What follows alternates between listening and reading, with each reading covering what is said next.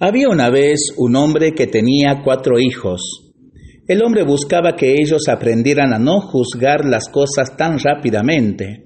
Entonces los envió a cada uno por turnos a visitar un peral que estaba a una gran distancia.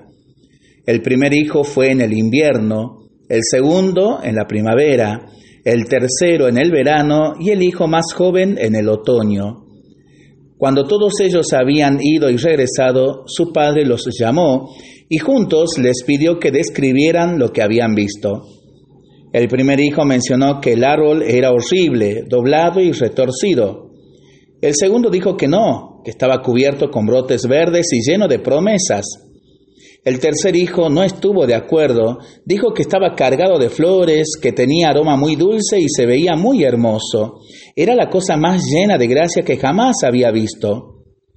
El último de los hijos no estuvo de acuerdo con ninguno de ellos y dijo que el peral estaba maduro y marchitándose de tanto fruto, lleno de vida y satisfacción. Entonces el hombre les explicó a sus hijos que todos tenían razón, porque ellos solo habían visto una de las estaciones de la vida del árbol. Les dijo a todos que no deben de juzgar a un árbol o a una persona solo por una de sus temporadas, y que la esencia de lo que son, el placer, regocijo y amor que viene con la vida puede ser solo medida al final, cuando todas las estaciones ya han pasado para pensarlo y para rezarlo en familia y entre amigos, ¿no?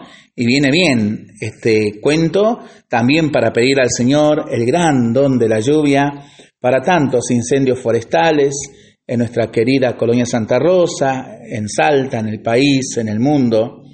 Y también le sigamos pidiendo por el fin de la pandemia y de las guerras y nosotros responsablemente nos cuidamos y nos comprometemos a ser verdaderos instrumentos de paz que el Señor nos bendiga en el nombre del Padre, del Hijo y del Espíritu Santo. Amén. Que tengamos todos un muy buen fin de semana.